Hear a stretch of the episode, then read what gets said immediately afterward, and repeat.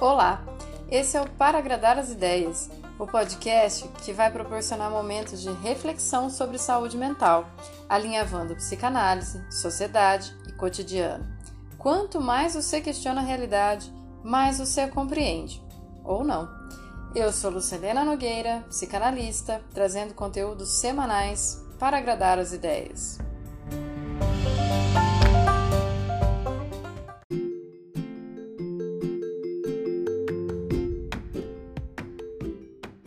Segunda temporada.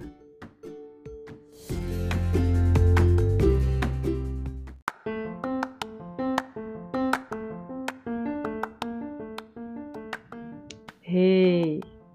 Quem tá essa semana aqui com a gente já entendeu como eu tô empenhada e convicta de que uma hora eu vou te sensibilizar. No episódio da terça, eu te chamei para olhar um pouquinho para fora do seu umbigo, só para você se remexer um pouco. No de ontem, a gente ouviu a Fina contando a sua trajetória de afetos. E hoje, como eu já havia anunciado, eu quero te convidar para ouvir Jonatas Justino, psicólogo, mestrando do Departamento de Saúde Coletiva da Unicamp, com a sua pesquisa Gênero, Rua e Transsexualidade Fronteiras com os Cuidados em Saúde, e é através dessa pesquisa que ele vai contando para gente a sua relação cuidadosa que foi sendo construída com a rua, com a transexualidade e com a travestilidade. É de fato uma aula sobre cuidado. Um orgulho imenso de assistir essa trajetória dele de mais de 15 anos com aquilo que todo mundo chama de marginal, mas que me acerta no meio do peito e eu espero que o efeito que fez em mim também seja provocado em você. Como sempre, eu não vou ficar prolongando as apresentações e a pessoa que vai contando o que traz ela até aqui, o que, que move, o que, que interessa, o que, que faz todo dia começar de novo e valer a pena. Então, sem mais, preste muita atenção nessas histórias que vão vir agora. Episódio de hoje: Uma aula sobre cuidado.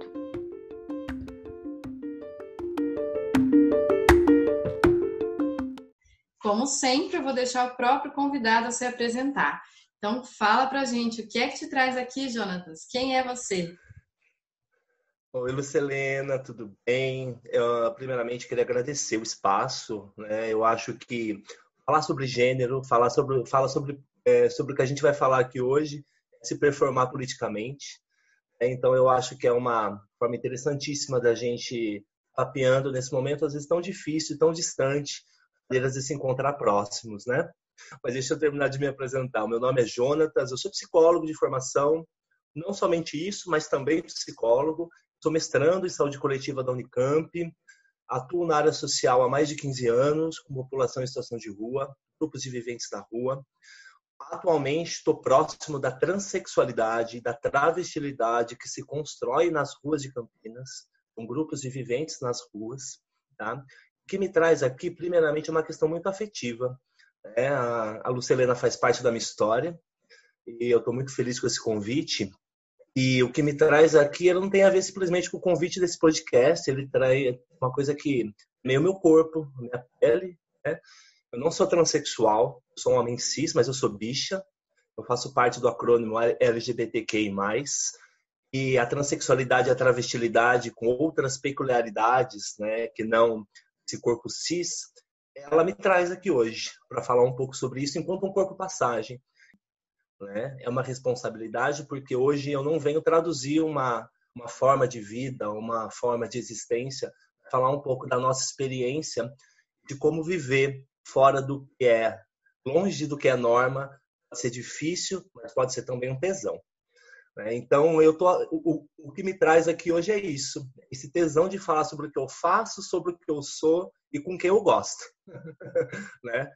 Então, é um, então, primeiramente, falar sobre sexualidade é, claro, né, falar um pouquinho da minha história, em todos os meus trabalhos, nas minhas relações, eu falo que eu não trabalho com transexual, eu convivo com elas. É, eu convivo com a travestilidade, eu convivo com a transexualidade, não sobre a minha pele, mas as minhas relações. tenho grandes amigas que eu conheci esse percurso é, de mestrado, que ainda não, é, não está finalizado, mas já está quase finalizado. São mulheres admiráveis, potentes, lutadoras, batalhadoras e, acima de tudo, mulheres. Né? Mulheres admiráveis. Então, falar delas, falar sobre a transexualidade, novamente eu falo, é uma grande responsabilidade. Mas antes de falar um pouquinho sobre a temática em questão, a partir da minha ótica, como eu localizei no início da fala, é falar um pouquinho de onde eu estou.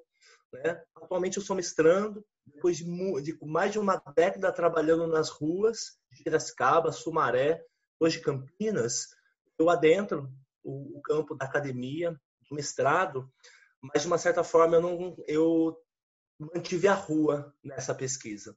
Essa, eu começo na Unicamp a partir de um projeto de extensão universitária que é tão importante.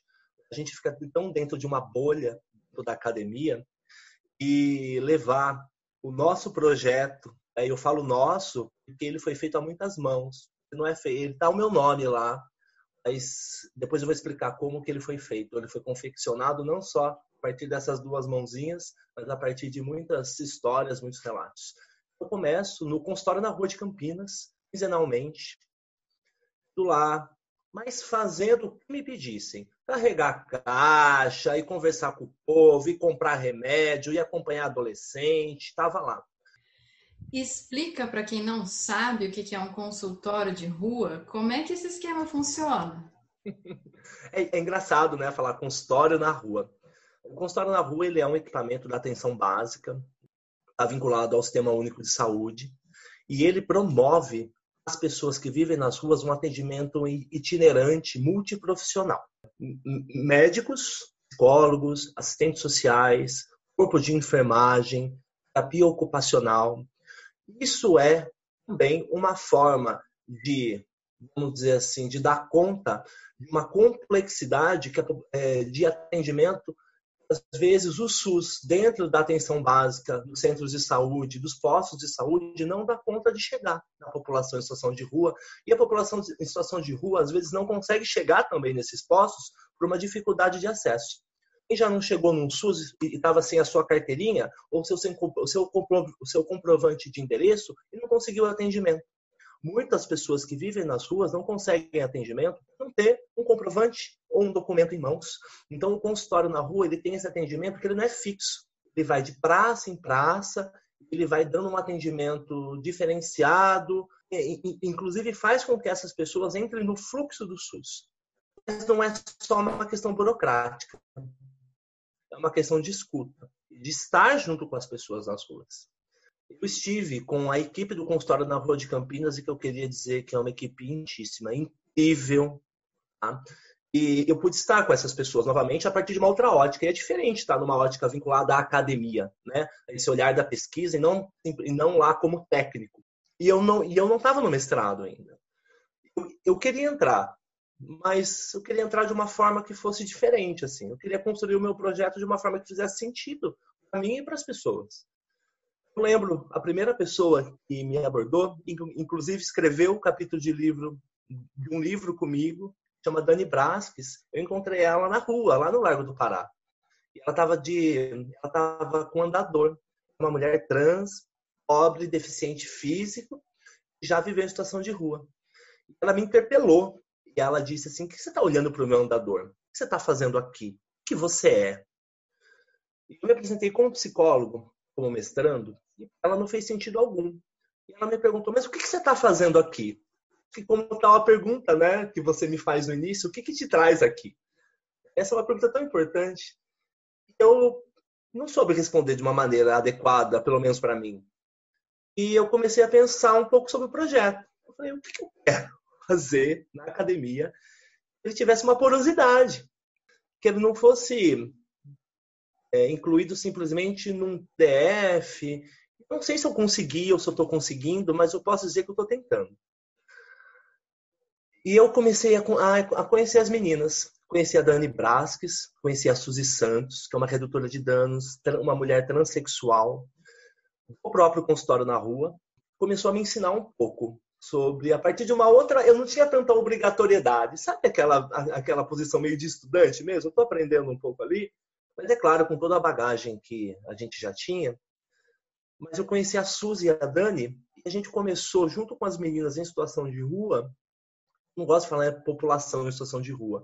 Eu falo de grupo de viventes. Acho que população traz uma um contorno aí que me que me que eu não gosto tanto. Mas conversando com as meninas, a gente começou a se questionar o que acontece, por que a transexualidade é pensada dessa forma ou de outra forma, que é a travestilidade, o que é a transexualidade, o porquê que para mim é difícil entrar num posto de saúde e sair sem um exame de sorologia na mão, mesmo que eu esteja com uma dor de barriga, por exemplo. Exame de sorologia, né? É, detecção de IST-AIDS, por exemplo que, que eu sou tão próxima disso, mesmo sem solicitar? Será que é porque eu sou travesti? Será que é porque eu sou uma mulher trans? Essas questões em relação à saúde dessas meninas, ela começou a me chamar a atenção. E mais, é, eu conversava com elas sem uma obrigatoriedade qualquer, assim, né? Eu conversava com elas durante o atendimento, antes do atendimento, durante o atendimento, depois do atendimento. E a gente começou a pensar um pouco nas pessoas que vivem nas ruas, que não necessariamente eram atendidas pelo consultório. Eu começo a fazer esse campo no consultório na rua em 2018, né? um ano antes de eu entrar regularmente no mestrado. Então, vai fazer quase três anos que estou nessa pesquisa. É, quando eu escrevo o projeto, eu escrevo com elas na rua e a gente começa a pensar nos objetivos juntas. Você vai perceber, Lucelena, quando você lê o que a gente produziu em termos de escrita, eu me identifico no pronome feminino. Uma, um grande amigo meu chamado Regis Moreira, que é professor da UEL, e ele é muito, ele convive com as travestis também, e ela chegou para ele e disse o seguinte: quem anda com travesti vira travesti também, você sabe disso. Às vezes vocês apanham, são xingadas, tal como nós.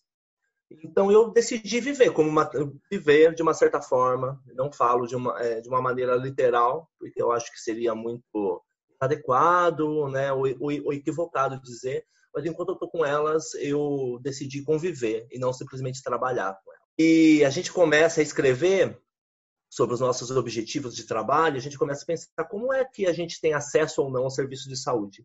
O que é cuidado em saúde? Cuidado em saúde é só o que a gente tem no SUS ou é o cuidado que a gente tem uma com a outra? É? Ou é o cuidado que a gente produz uma com a outra? A cafetina tem um certo cuidado com a gente? ou ela só explora a gente? Né? Então a gente começou a pensar nessas coisas. E daí a gente começou a pensar que a transexualidade ela não é universal. Assim como a mulher não é universal, assim como as racionalidades que nos atravessam também não são universais. E elas extrapolam a nossa pele. Eu falo que tem muita bicha que votou no Bolsonaro que é completamente homofóbica. Então ela não tem necessariamente uma identidade que nos resguarde né, dessas racionalidades que nos atravessam, que constroem as necropolíticas que afligem os nossos corpos. A gente começou a pensar que os nossos corpos eles são superfícies políticas. Então, falar de política e fazer amor pela política, acho que esse foi o termo, é, primeiramente tem uma questão com coexistência, porque os nossos corpos, as nossas vidas, fora do que não é reconhecido enquanto norma, padrão e saúde e sanidade, é se performar politicamente subverter, às vezes, uma política que é calcada na morte e não na afirmação da vida. Então, acho que eu completo a pergunta inicial sua dizendo que eu estou aqui primeiramente porque eu coexisto de uma maneira ou outra da a qual eu fui designado. Eu não me reconheço nessa designação. As meninas que me, que, que me encontraram na rua e que me deram esse privilégio de conviver com elas também não se encontram nessa de, designação. E refutar essa designação é se performar politicamente é subverter e se localizar numa realidade binária, heteronormativa, nos assola, nos destrói, mas também faz que a gente crie potência. O que é que você encontrou de afeto, no sentido daquilo que te afetou e te impulsionou, que você pode dividir com a gente no sentido de, de surpreendente, assim, que tem um estereótipo, né, do que é, é. ser trans e travestis, é tudo puta, né? É. É, e não é isso, né? São outras questões. Verdade. Como é que você foi sendo chamado e, e quando estava vendo de perto, assim, o que é que você foi descobrindo dessa realidade nos afetos? Pergunta legal, Selena. Assim, você já foi na padaria alguma vez? Tá, né? Eu moro eu na frente já... de uma padaria. É. Eu acho que todo mundo já foi alguma vez. Eu também já fui. Uma coisa que me afetou muito foi um relato de uma pessoa. Eu me emociono quando eu falo de algumas questões, tá? Uma pessoa indo na padaria, é uma mulher transexual, uma pessoa na fila da padaria perguntando para ela quanto era o programa. Isso me afeta, porque o simples ato de você ir comprar um pão, né, e sendo uma mulher trans, você acaba sendo analogizada, análoga a uma prostituição. E eu falo aqui de forma veemente, não moralizando o que é ser prostituto, o que é, o que é a prostituição. As putas não precisam de salvação, mas a relacionar diretamente a transexualidade com essa hipersexualização e a prostituição, isso é algo a ser tensionado. O que me chamou a atenção foi que algo tão natural para mim é ir até uma padaria, né, para elas, ir até uma igreja, e até a casa dos pais, porque sim, as mulheres trans vão, na, vão nas igrejas, elas têm família, elas não necessariamente são putas. E as que são putas não são 24 horas por dia. Então a gente começou a pensar que existe uma prostituição compulsória. Ela não é necessariamente algo que você fica amarrada né? transando com as pessoas. Não é isso. A prostituição compulsória é quando tem uma representação discursiva faz que mesmo que você não seja algo, você passe a ser. Então a gente aqui não é uma questão de moralizar o que é prostituição ou não. Eu particularmente adoro as putas e acho que elas não precisam de salvação. Posso falar de mais uma situação simplesmente que me afetou?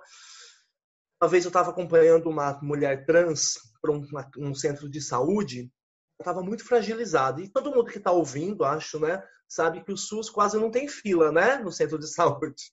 Muita. Então ela, che ela chegou e falou: Jonatas, eu não vou poder ficar. Porque se eu... E ela era puta. Porque se eu não fizer o doce, o doce é o dinheiro da cafetina. Não vou, eu não vou conseguir morar lá, eu não consigo dormir lá, vou ter que dormir na rua e eu posso ser violentada.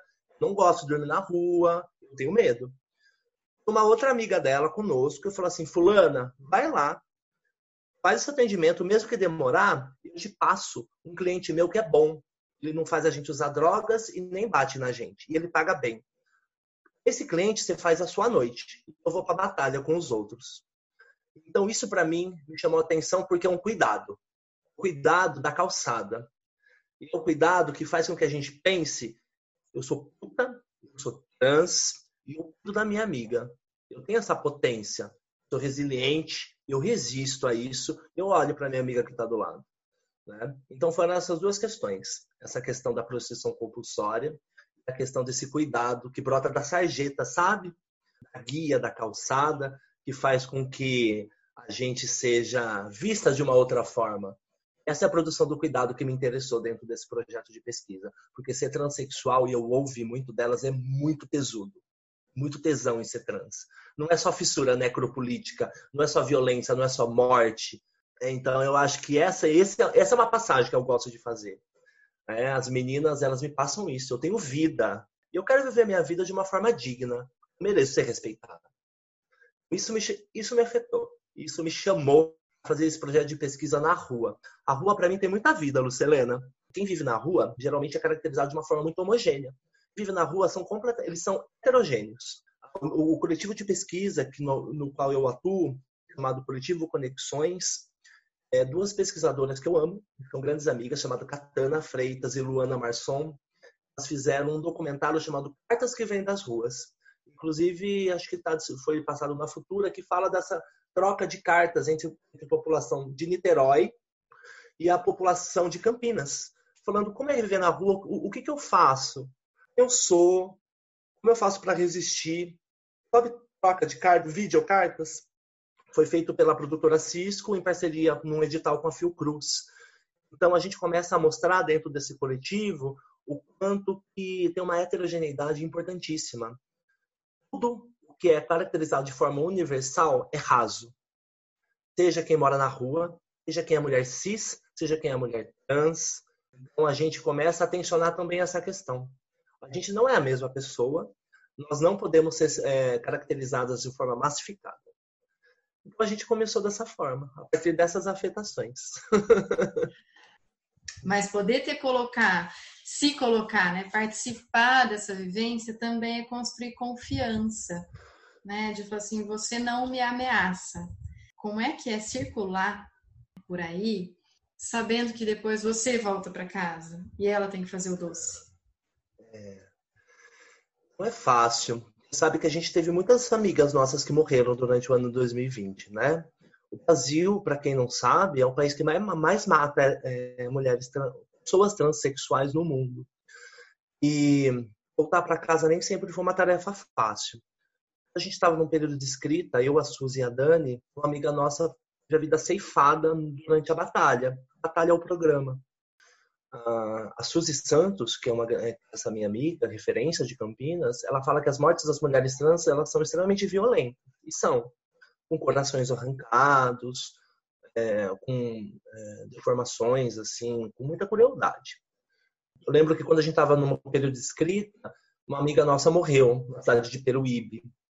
Peruíbe ou Praia Grande, não me recordo.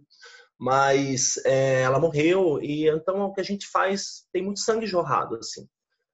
Quando a gente estava conversando sobre isso, a gente pensou, claro, eu digo, não é uma situação que resolve tudo, a gente conseguiu montar um serviço de acolhimento em Campinas para pessoas transexuais. Serviço de acolhimento que ele tivesse uma política um pouco diferente do serviço de acolhimento que a gente conhece.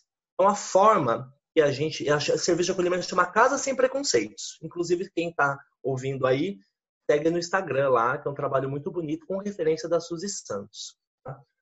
Então, assim, eu não digo que um serviço de acolhimento resolve tudo, mas eu acho que um centro de referência que ele não simplesmente acolhe, mas ele que consegue gerar renda a partir da, da, de alguma oficina, como vem acontecendo, ou que tem uma escuta qualificada, distribuição de cesta básica, porque as pessoas têm fome, né? e eu falo, é muito difícil pensar a existência quando você não tem uma comida na mesa, né? não é possível.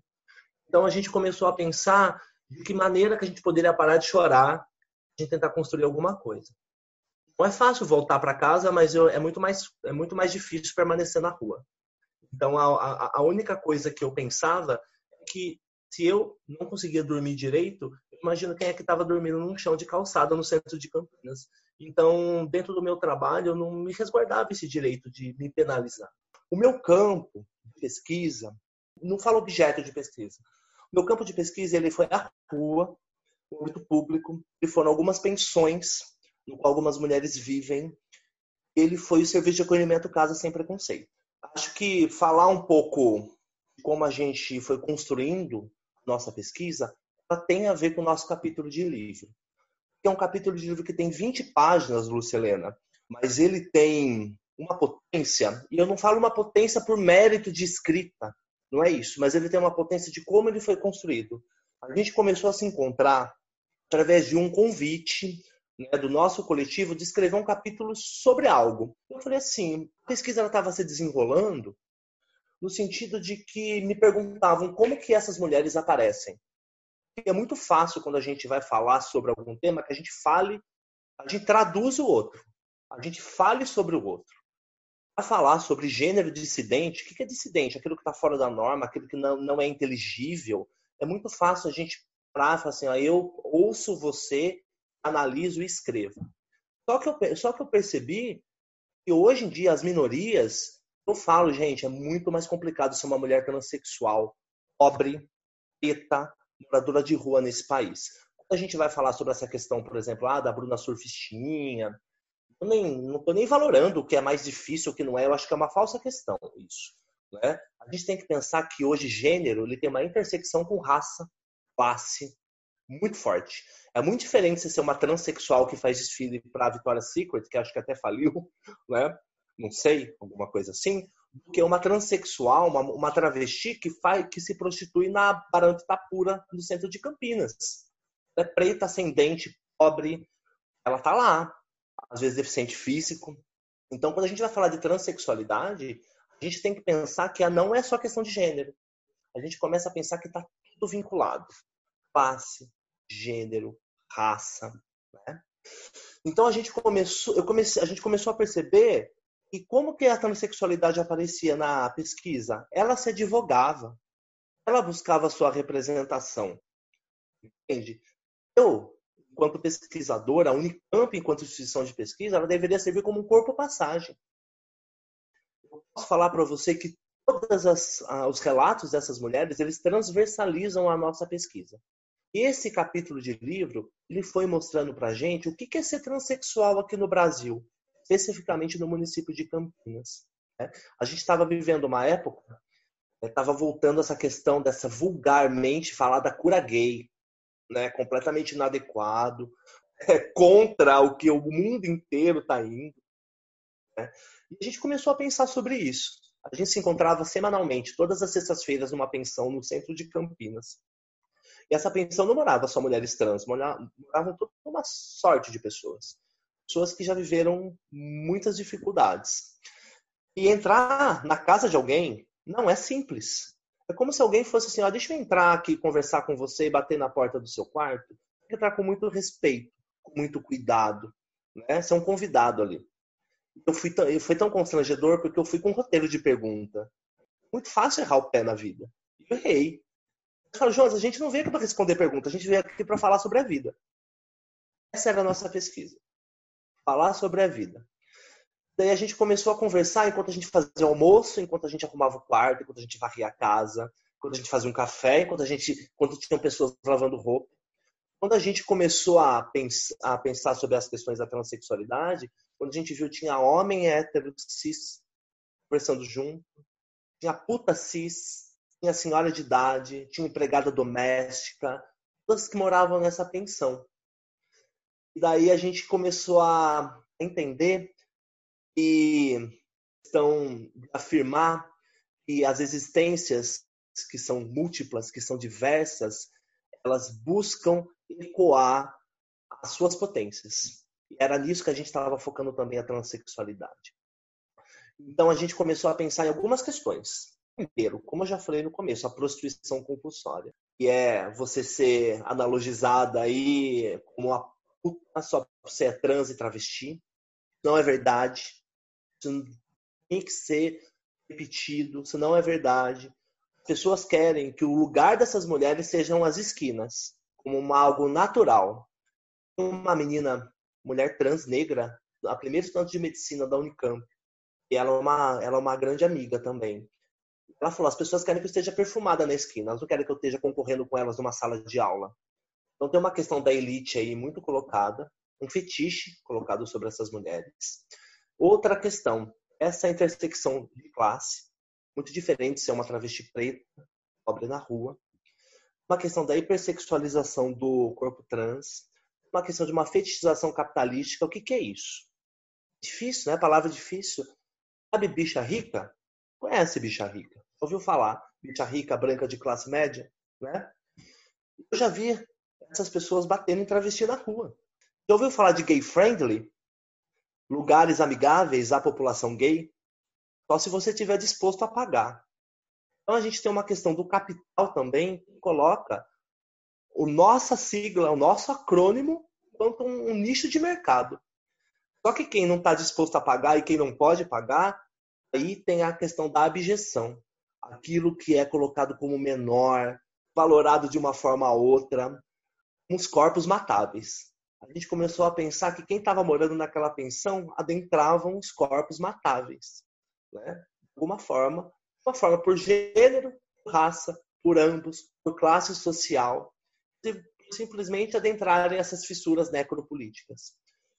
Eu estudo com muito afinco a Judith Butler, eu acho que essa possibilidade, estar aqui conversando com vocês, com você, Lucilena, uma possibilidade que vem dessas pessoas, das travestis, das transexuais, das mulheres cis, né? Muito sangue foi derramado para a gente poder fazer esse podcast hoje, não é? Então, quando a gente pensa nessas bichas de classe média com passabilidade heteronormativa, que é passabilidade heteronormativa? Aí, você pode ser bicha, mas seja uma boa bicha, né? Você fique dentro do armário, né? se, mascul se masculin masculinize, né? continue, entre aspas, eu estou falando entre aspas, eles não podem me ver, entre aspas, homem. Não.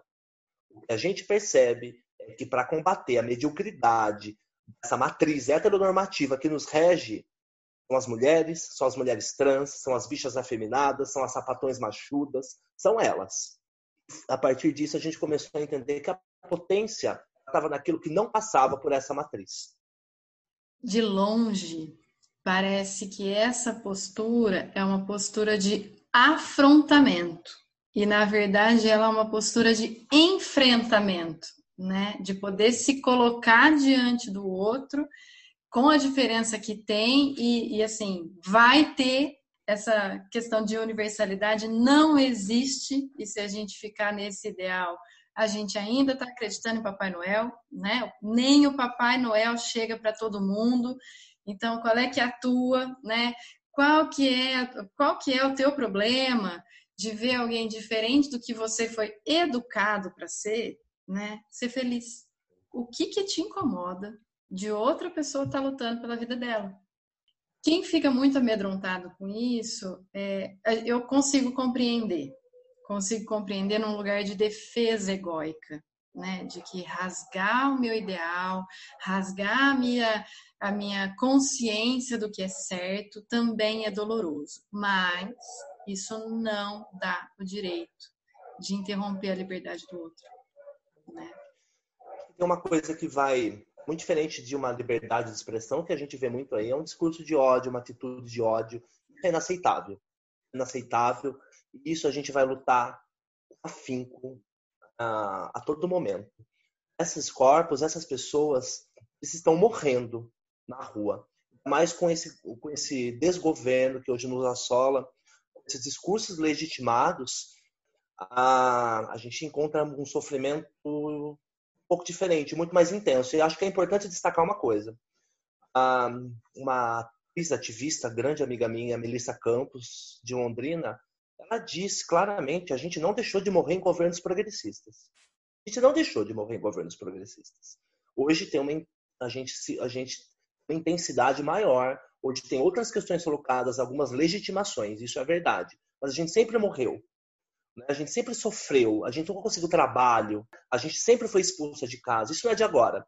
Então, Lucelena, uma coisa que acontece, tal como eu me coloco como um passagem para esses relatos, essas meninas, a partir dos relatos delas, se colocam como corpos passagens para algo que é histórico. A história dos gêneros, ela ressona atualmente de uma maneira muito importante. Por exemplo, eu já vou falando já a partir disso do que vai, foi acontecendo na pesquisa. A questão da subjetividade venérea, né? Como que uma subjetividade ela pode ser venérea? A gente sabe que quem é bicha, a gente tem uma história vinculada a STIs enquanto grupo de risco muito forte. Então, toda, eu não estou dizendo que é uma coisa causal. A história não é linear, mas a gente tem que encontrar os seus acidentes, as suas emergências. Porque o que acontece tem uma historicidade que vai ressonando na, na atualidade, no presente, de uma forma muito importante. Então, a subjetividade venérea ela vai sendo construída a partir do advento das ISTIs, mas ela vai encontrando alguns depositários aí, né, algumas questões, algumas instituições, e eu falo claramente da moral cristã, eu falo das políticas públicas, das invisibilidades e dos não lugares. Os não lugares, eles vão constituindo também esse ser que é constituído e é visto somente à luz da noite. As, se guardam a elas as esquinas, luz da lua, não a luz do sol. Né? Então, eu, é, a, a Suzy e as meninas me contam o quanto que as cafetinhas falavam: não saiam durante o dia, vocês vão ser mortas. As instituições policiais, políticas públicas que sempre as invisibilizavam ou nos colocavam enquanto uma grande massa. Homem trans, mulher trans, é, homens bicha cis, mulheres lésbicas têm questões, por exemplo, vinculadas à sexualidade muito distintas, muito diferentes. Se você for pensar que um homem trans pode sofrer um estupro, por exemplo, engravidar e necessitar de um atendimento para um aborto, algo que é, você, você consegue perceber qual é essa amálgama? Sou um homem trans, fui estuprado, eu já ouvi relato, fui estuprado, engravidei, não tem direito a um aborto legalizado. Como é que isso funciona? Então a gente já vê isso aí, ó. Violência, a gente vê, a gente vê política pública, a gente vê muita coisa. Então, isso tudo foi transversalizando a nossa dissertação. Isso foi transversalizando a nossa escuta. A gente fez um encontro de gênero na Unicamp, no qual a Dani Brasques foi falar um pouco, eu e a Suzy e a Dani. A Dani é, cadeira, é uma cadeirante, né? Ela, eu estava empurrando a cadeira dela no, na rampa da Unicamp. Ela disse, nunca imaginei que eu ia estar subindo essa rampa para alguém que quisesse ouvir o que eu tenho para falar. Um grau de invisibilidade tão grande, tão cruel, tão cruel? Muito forte. Eu fico muito emocionado de falar isso, porque elas têm nome, elas têm rosto para mim. Eu resguardo o sigilo das histórias delas, mas ouvir isso não é fácil. Eu imagino viver. Tive uma. Vocês conhecem a Dandara? Você conhece a Dandara? Já ouviu falar da história da Dandara, né? Uma, tem uma, um relato que eu ouvi de uma menina que sofreu violências similares, assim, no interior de Minas Gerais. Ela estava voltando da batalha, ela era prostituta, estava indo embora para casa porque ela ia fazer o café e assistir o desenho que ela gostava. Desenho, Lucelena. Desenho. É, uma vez eu estava lá na Casa Sem Preconceitos, um homem trans, muito legal ele. Ele falou assim: vem ver meu quarto, Jonatas. Era um quarto todo do Bob Esponja. Carrinho, Lucelena. Você consegue perceber o quanto que tem algumas questões que foram negadas, invisibilizadas, colocadas para colocadas stand-by, porque não teve margem de acontecimento na vida dessas pessoas. Isso daí é essa questão da violência, mas não é só violência. Muito enfrentamento. Esse afronte, enfrentamento, você tem toda a razão. Pegar num postinho, Lucelena, e eu tô com dor de barriga. Eu saí com um exame de sorologia na mão. Sorologia, para quem não sabe, é o exame que detecta o IST-AIDS, né? A gente fez um bafão na frente desse centro de saúde. A gente foi com todas as travestis lá falar. Porque, não sei assim, não é só questão de trans. Tem colegas que trabalham no CAPS, que é Centro de Atenção Psicossocial, tem questões de saúde mental. A galera, a galera, por exemplo, beleza, eu sou atendido lá, mas eu tô com, uma dor renal. Né? A galera sabe de outro uh, equipamento de saúde que você é atendido no CAPS, você está com um problema renal, eles te encaminham para o CAPS de novo. Como se o seu rim, por exemplo, tivesse alguma questão vinculada ao transtorno mental, alguma outra coisa, você entende? Então tem toda uma ignorância no atendimento dessas pessoas, e agora falando mais da transexualidade, que é muito grave, muito grave. Vamos lá. Fico um pouco emocionado de falar dessas histórias. Elas me, elas me. A, a Casa Sem Preconceitos, inclusive, o seu reinício, ela foi no dia da visibilidade trans, né, do ano passado. Então vai completar um ano aí. Como é que foi criar suporte dentro da pandemia quando o dinheiro que se faz é o dinheiro de hoje, não é, cofrinho? Uhum. É, e como é que foi olhar para isso entre elas? Como é que foi perceber né, essa rede de amparo que não, não passa por nenhuma outra instituição nesse momento, né? Lu, é, eu vou falar de uma situação geral de quem vive na rua. Assim, a gente fez uma pesquisa nesse ano que foi o enfrentamento da pandemia por equipes de consultório na rua. Chegou um momento, em março, por exemplo, teve todo aquele pavor e que se as pessoas tivessem ainda um pouco daquele pavor, não estava se aglomerando agora no fim do ano. Né? Só queria deixar minha crítica aí, a quem se aglomera, quem em casa, usem máscara, distanciamento social, respeitem. Tá? Mas a questão é a seguinte, né? teve uma noção de população virótica aí. Né? A população em situação de rua, teve um momento que a rua estava vazia. Ninguém, Lucelena. Não tinha comida, não tinha serviço essencial. As igrejas demoraram um pouquinho a continuar a distribuição de comida, tudo. A gente passou muita fome, muita fome. Muita gente foi encaminhada para abrigo e foi contaminada pela Covid. Então, assim, eu não sei quais são os índices de mortalidade, mas a rua teve um momento que ficou deserta. Assim, eu acho que é uma situação muito, muito da população geral, assim, e que a fiquem em casa. Eu não posso ficar em casa. As meninas não podiam ficar em casa, tinha que fazer a batalha. E não dá para fazer programa de máscara, mano. Fazer programa de luva. Dá, você fica até com álcool gel, mas como é que faz? A gente teve uma. As meninas da casa, a gente começou, a gente conseguiu muita garrafa, garrafa d'água, sabe? Pet, assim. E a gente fazia uma garrafa de sabão sabonete líquido e uma garrafa de água. E deixava nos banheiros públicos, deixava nas praças, porque não tinha pia, porque não tinha tanque. Então, essa população ela foi considerada um vetor de transmissão. As pessoas não encostavam nelas. Assim, eu entendo que a gente tinha que ter um distanciamento, mas eu também entendo que viver na rua é viver, às vezes, no limite. E esse limite ele foi ultrapassado aí durante a pandemia. A população sofreu bastante. E as meninas também. Muito, muito, muito, muito.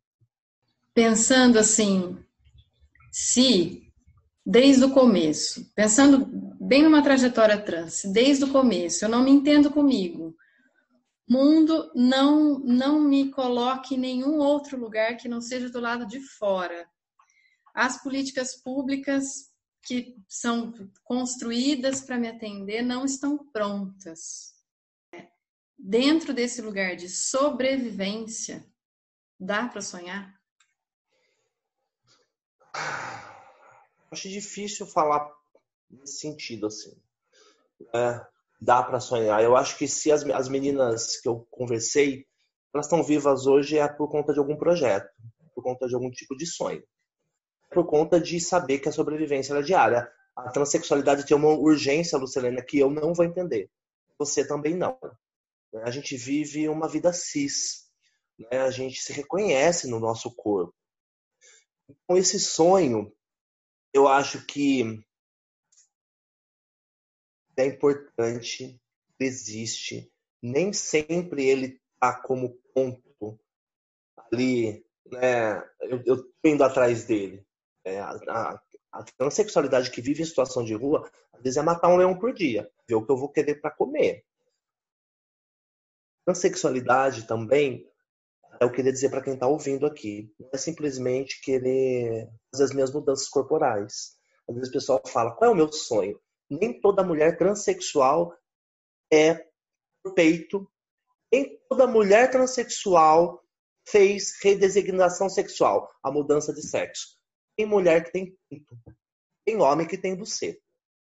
Então, essa questão fálica, né, de ter ou não ter o pênis, não define se você é transexual. Mas acho que tem uma possibilidade de sonhar num encontro com seus, sabe? Com seus. Conversar de uma forma clara, interessante e libertária, né? Entender que a transexualidade nada mais é que uma outra forma de afirmar sua existência.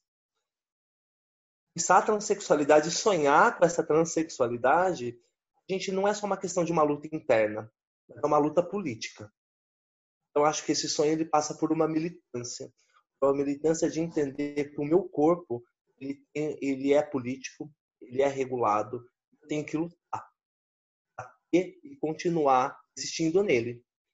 Assim como eu tenho as minhas lutas políticas como homem bicha e cis, como você tem como uma mulher cis.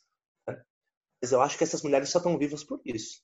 Porque elas têm esses sonhos, porque elas têm esses projetos e elas têm uma garra, Lucelena. É admirável. Admirável. Então eu acho que tem, acho que é só por isso que a gente está aqui. Eu falando por mim, assim, minha vida, né? É, com todas as facilidades os privilégios que eu já tive e as minhas dificuldades, falo que o que o que mantém a gente aí às vezes é muito a nossa indignação.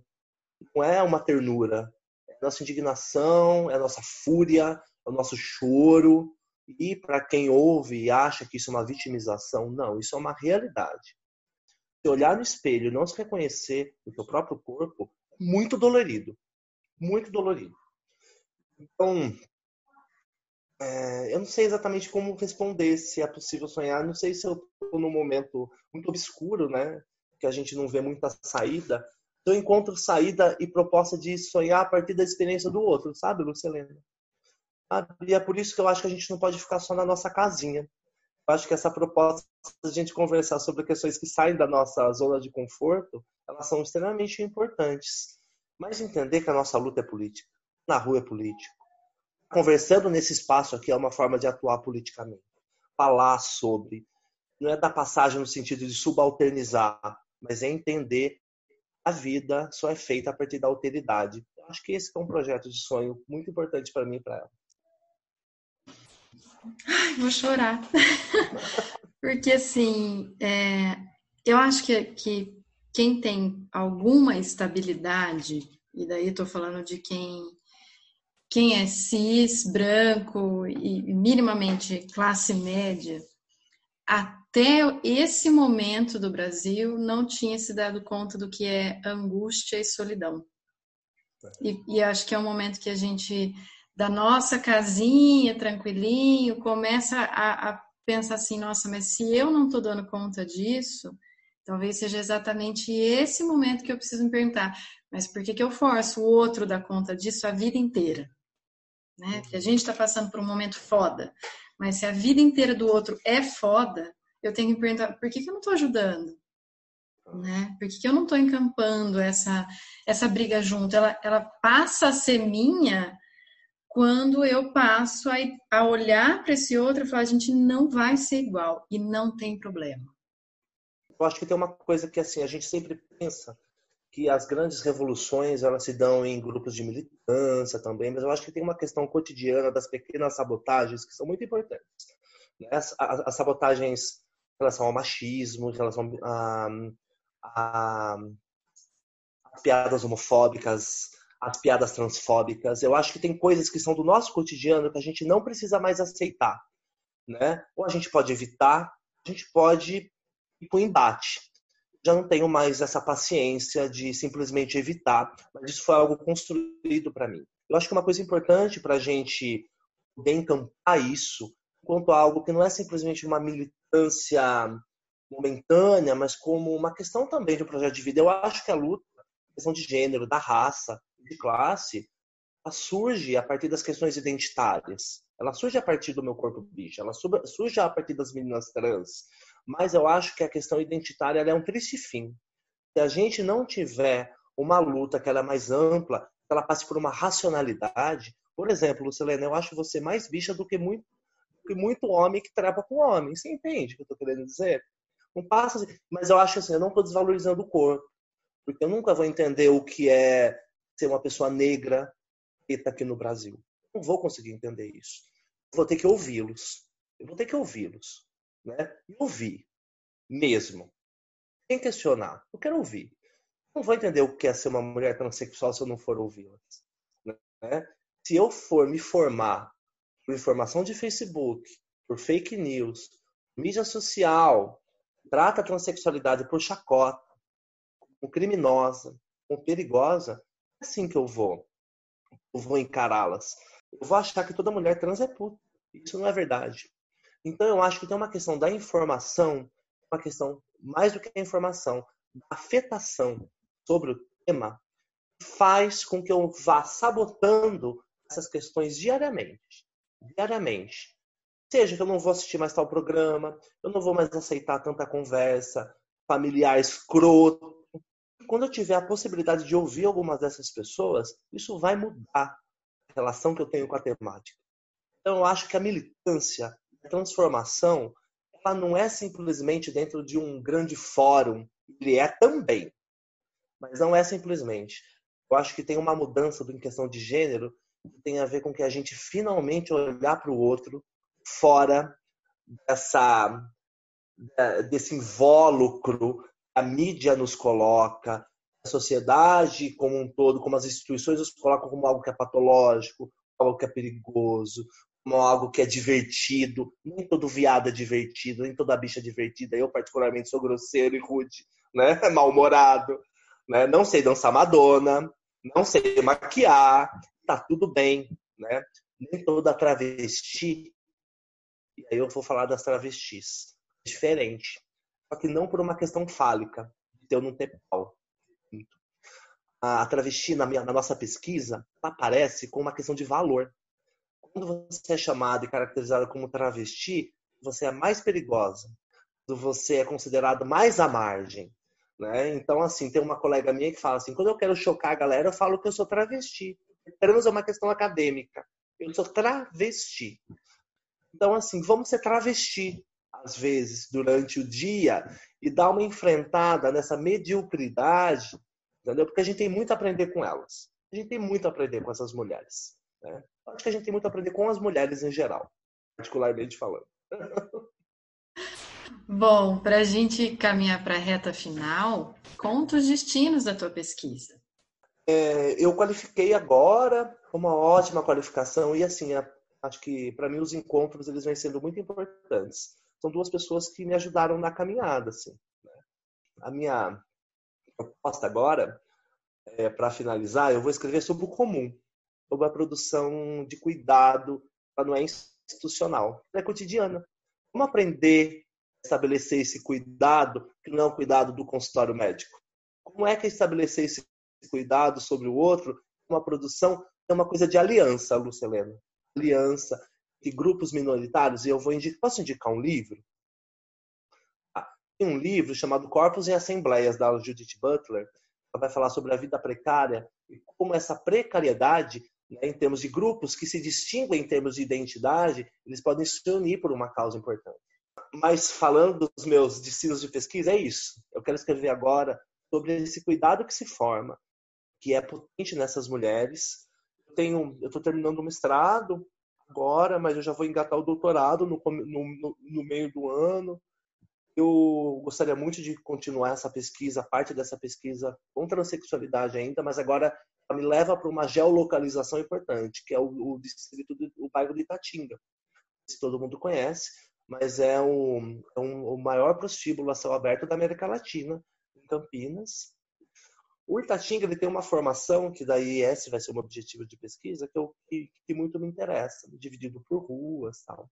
Me leva para o ambulatório trans, que foi formado lá, e eu quero também entender um pouco o envelhecimento trans. Porque a gente está conseguindo viver, né, gente? Sabe qual é a nossa expectativa de vida das mulheres trans? 35 anos no Brasil. Só esse índice, ele é muito triste de ser falado. Como a gente está conseguindo viver um pouco mais, não todas, né?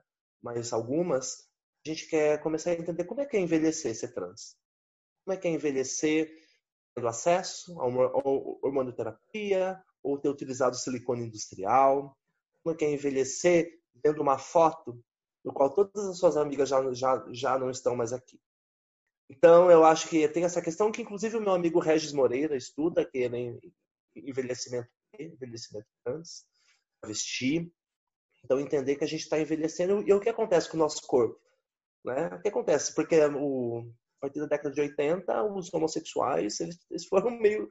Né, também tinha essa questão da IST aí. Como é que é envelhecer, chegar na idade de 80, 90, 70, 80, 90? Esse corpo tão carregado de estigmas, cicatrizes e violência, né? Não só, mas tem muita potência aí. Então, esses são os meus caminhos de pesquisa. E eu gostaria muito, em outra oportunidade, de continuar conversando com você também, Lucelena. Se eu tiver uma outra oportunidade de trazer como foi esse desfecho, como vem sendo as outras questões. Eu só tenho amigo foda. Porque como é prazeroso saber que a gente não gruda à toa nas pessoas, né? E eu acho que quando a gente, quando você fala que eu sou mais bicha do que muito homem por aí, que, que transa com outro homem, que, que orgulho e que quanta lição de casa eu ainda tenho para fazer. Mas eu fico impactada porque quando a gente olha para o que a vida pediu para a gente fazer, né? Que era isso. Cresce, estuda, vai cuidar da sua vida, ganha dinheiro e morra feliz porque você visitou não sei quantos países. Quando a gente se dá conta de que isso é uma mentira e de que esse tesão que você falou, ele tá quando a gente se abre para o outro e fala assim, e aí, como é que tá a vida desse lado? Né? Uhum. Acho que isso, isso me motiva, essa é a minha forma de fazer política. Meu, eu tenho um lugar quase garantido, né? Que eu sou mulher, senão seria, se eu fosse um homem, eu estaria totalmente garantido. Mas eu tenho um lugar quase garantido. Se eu não faço desse lugar um lugar de troca, de ponte, uhum. ele não vale nada. Selena, eu acho você uma pessoa incrível. Gosto muito do seu podcast. E eu fiquei é, me sentindo honrado de estar participando. Espero logo poder te dar um abraço para a gente poder tomar uma cerveja e conversar pessoalmente sobre isso Ai, Bom? que ótimo, que ótimo. Brigadão. Um enorme beijo. Obrigada, minha querida. Beijo. Beijo, gente, para quem tá ouvindo. Você achou que acabou, né? Não acabou, não. Aqui sempre tem um pouquinho mais. Continua um pouquinho mais. Quando a gente se dá a chance de ouvir e de dizer, sempre surgem novas articulações. Veja uma delas que o John me mandou um dia depois, porque ele ficou pensando muito sobre a pergunta do será que dá para sonhar? Vamos escutar, daí a gente se despede depois. Quando você me pergunta sobre as possibilidades de sonho, com o que é possível sonhar, eu acredito que é muito fácil se remeter a um projeto individual. Penso, em primeira instância, que as pessoas trans elas querem viver além da expectativa de vida de 35 anos. Expectativa de vida essa que demonstra a perversidade desse país que mata incansavelmente quem vive uma vida longe dos padrões medíocres da binariedade. Isso, isso aparece prontamente nas nossas conversas, durante o trajeto de pesquisa e durante as nossas conversas cotidianas. Mas projetar uma sociedade outra vai além de ter, vai além né, dessas questões individuais, isso na minha concepção pessoal. Tem a ver com dignidade, com direitos básicos e lutar pelo direito de ser quem a gente é. Eu, particularmente, penso em um projeto de vida pautado na alteridade, solidário e não caridoso. Solidariedade, um projeto de vida solidário, ele se remete a compartilhar, a compartilhar o que se tem e não o que sobra. E eu acho isso diferente. Acredito em um projeto no qual as discursividades que nos circunscrevem né, sejam paulatinamente desamarradas dos estereótipos que, que nos cercam. E um projeto de luta cotidiana, sempre de luta. Então eu acho que pensar um pouquinho nessa questão do que se pode sonhar, ela começa com a gente, começa nos nossos projetos individuais, mas acho que alça um patamar coletivo. E isso faz muito sentido para mim.